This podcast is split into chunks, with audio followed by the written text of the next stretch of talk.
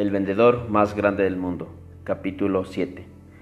Afid, a lomo de mula, entró en la amurallada ciudad de Damasco por la puerta oriental. Marchó por la calle llamada derecha con dudas y temores. Y el ruido y la gritería procedentes de centenares de bazares no atenuaron sus temores. Una cosa era llegar a una ciudad grande, formando parte de una poderosa caravana de mercaderes, como la de Patros. Muy otra era llegar solo y sin protección alguna. Los vendedores callejeros corrían hacia él de todas partes enseñándole mercancías, procurando cada uno gritar más fuerte que su competidor. Pasó frente a negocios que parecían celdas y bazares que exhibían la artesanía de orfebres que trabajaban artísticamente el cobre y la plata. Talabarteros, tejedores, carpinteros y a cada paso de su cabalgadura se encontraba frente a frente con otro vendedor que con las manos extendidas ofrecía su mercancía con palabras quejumbrosas de conmiseración. Directamente al frente más allá de la muralla occidental de la ciudad, se levantaba el monte Hermón. Aunque era verano, su cima estaba coronada de nieve y parecía contemplar la cacofonía del mercado con tolerancia y paciencia. Finalmente, Afid se apartó de la famosa calle, doblando en una esquina y buscó alojamiento, que no tuvo dificultad en encontrar en una posada llamada Moscha. Su habitación era limpia y pagó un mes de alquiler por adelantado, lo que de inmediato lo acreditó ante Anónimo, el propietario. Luego llevó a su mula a la caballeriza ubicada detrás de la posada. Se bañó en las aguas de Barada y regresó a su habitación. Puso el pequeño cofre al pie de su catre y procedió a quitar las correas de cuero. La tapa se abrió fácilmente y contempló los pergaminos. Finalmente metió la mano y los tocó. Se dieron bajo la presión de sus dedos, como si estuviesen vivos, y al instante retiró la mano. Se puso de pie y dio unos pasos hacia la ventana enrejada por la que entraban los ruidos del bullicioso mercado ubicado a casi media milla de distancia. Lo invadieron de nuevo el temor y la duda al mirar en la dirección desde donde llegaban las voces apagadas y sintió que se le debilitaba la confianza.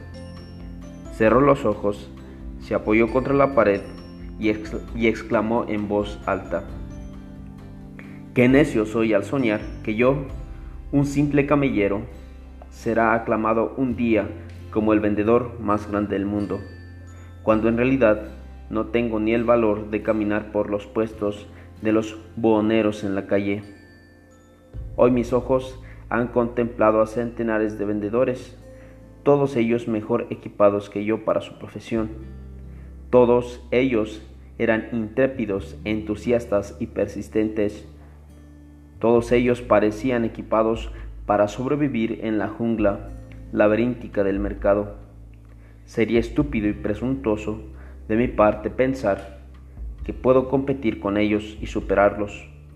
Patros, mi patros, temo que fracasaré de nuevo.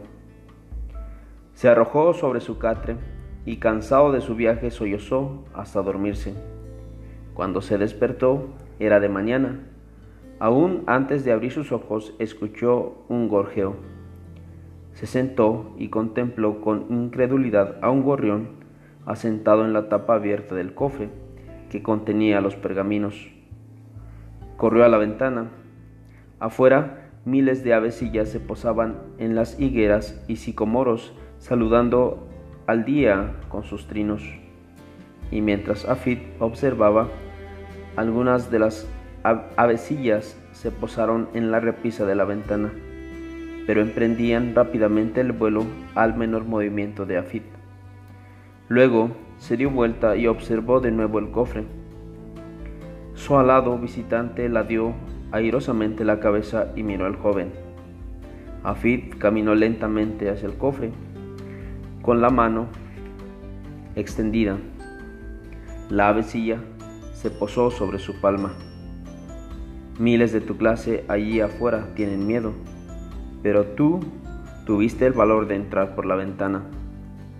La avecilla picoteó repetidamente la piel de Afid y el joven la llevó hacia su mesa, donde estaba su mochila con pan y queso. Los partió en pedacitos y los puso junto a su pequeño amigo que comenzó a comer. Un pensamiento se le ocurrió a Afid al regresar a la ventana. Restregó la mano contra las aberturas en las celosías. Eran tan pequeñas que parecía casi imposible que un gorrión pudiera haber entrado por ellas. Luego recordó la voz de Patros y repitió sus palabras en, voz, en alta voz. El fracaso nunca te sobrecogerá si tu determinación para alcanzar el éxito es lo suficientemente poderosa. Regresó al cofre y metió en él la mano. Uno de los pergaminos estaba más gastado que los demás. Lo sacó del cofre y lo desenrolló suavemente. El temor había desaparecido de su corazón. Luego miró hacia el gorrión. También había desaparecido. Solo las migajas de pan y de queso quedaban, como una prueba de la visita de aquella avecilla llena de valor. Afid echó una mirada hacia el pergamino. En el encabezamiento decía, el pergamino número uno, y comenzó a leer.